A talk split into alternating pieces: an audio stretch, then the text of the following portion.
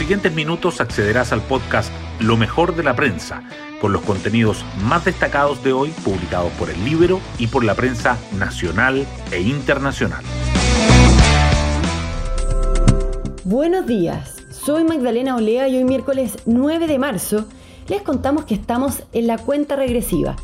Restan solo dos días para el cambio de era que simboliza la llegada de Gabriel Boric a la moneda.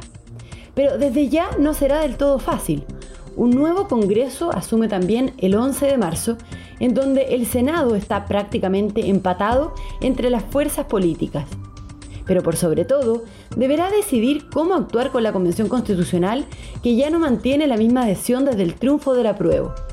Así lo advierte Pepe Out en el podcast electoral de El Libero. Obviamente va a ser un gobierno que va a tener mayores simpatías que el que termina, pero las lunas de miel hoy día duran poquísimo, dice. Las portadas del día. A dos días del cambio de mando, las informaciones relacionadas con la próxima administración se toman los titulares principales. La tercera destaca que el futuro gobierno de Boric fija topes de sueldo a asesores y amplía las restricciones para contratar a parientes. El diario financiero resalta que Marcel confirma hoy su equipo en Hacienda y agenda una reunión con la Sofofa.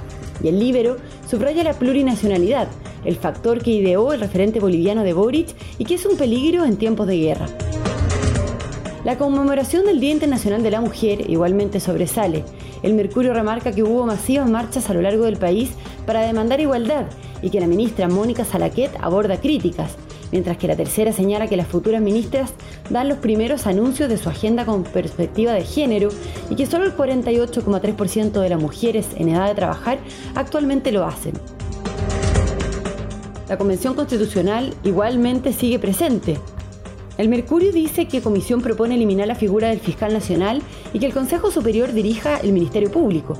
Y las propuestas aprobadas para el Banco Central incluyen que sea paritario y que tenga mandatos adicionales y que la fórmula de un ministro de gobierno con un vicepresidente genera dudas. La tercera agrega que la comisión sanciona a Rojas Vade y le ordena restituir sobre 13 millones. El conflicto bélico en Europa Oriental es otro tema destacado. El Mercurio informa que Estados Unidos y Reino Unido redoblan la presión sobre Putin con prohibición de importar petróleo ruso.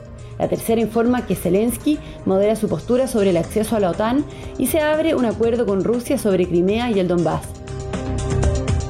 Además, el Mercurio destaca que las cuentas de luz subirían 21% en promedio tras el fin al congelamiento de tarifas, la tercera informa que modifican el MEPCO para contener el alza de las bencinas. Y el diario financiero señala que el bajo IPC sorprende en febrero, pero no anula el temor de más presiones inflacionarias por Rusia-Ucrania. Hoy destacamos de la prensa. Ayer se realizaron masivas marchas en todo Chile para conmemorar el Día Internacional de la Mujer, con la participación de miles de mujeres y de movimientos feministas la marcha en Santiago congregó la mayor asistencia, desbordó la Alameda y finalizó con un acto en la Plaza Los Héroes. La futura primera dama Irina Caramanos y varias ministras del gabinete del presidente electo Gabriel Boric participaron en la movilización capitalina. Otras ciudades del país tuvieron sus propias conmemoraciones que incluyeron actos culturales, acciones de arte y marchas pacíficas. Durante estos cuatro años hemos hecho un gran aporte para que el siglo XXI sea el siglo de la mujer, dijo el presidente Sebastián Piñera en un acto de la moneda para conmemorar el 8M, donde subrayó los avances de la agenda mujer durante su mandato. La ministra Mónica Salaquet también defendió la gestión en esta materia. Por otra parte, el próximo gobierno de Boric informó que llevará el Ministerio de la Mujer a la moneda, entre otros anuncios en la agenda con perspectiva de género que prevé implementar. Estados Unidos y el Reino Unido redoblan la presión sobre Putin con prohibición de importar petróleo ruso. La medida anunciada por Washington y Londres a casi dos semanas de la invasión a Ucrania le sumó presión a Rusia, que depende de las exportaciones de petróleo y de gas, impulsó más los precios del crudo, que podrían llegar a 185 dólares, según los expertos. En tanto, Ucrania evacuó a los primeros civiles en el corredor humanitario y el presidente Zelensky dijo que lucharemos hasta el final. El gobierno modificó el MEPCO para evitar las alzas de hasta 50 pesos en las bencinas.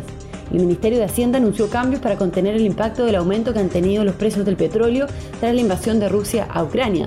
De esta forma, el incremento de las gasolinas y el diésel se mantendrían en 6,7 durante las próximas semanas.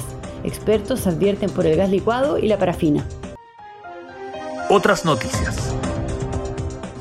El Congreso prorrogó el estado de excepción en la macrozona sur hasta el 26 de marzo.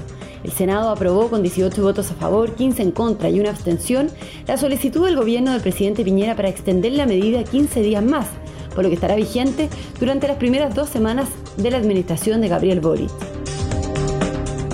El futuro gobierno de Boric fija topes de sueldo y amplía las restricciones para la contratación de parientes. Techos salariales regirán para los empleados honorarios y cargos de exclusiva confianza. Además, se pasa de restringir desde el tercer hasta el cuarto grado de consanguinidad cuando se trata de parientes de ministros o de subsecretarios. La norma incluye a convivientes civiles.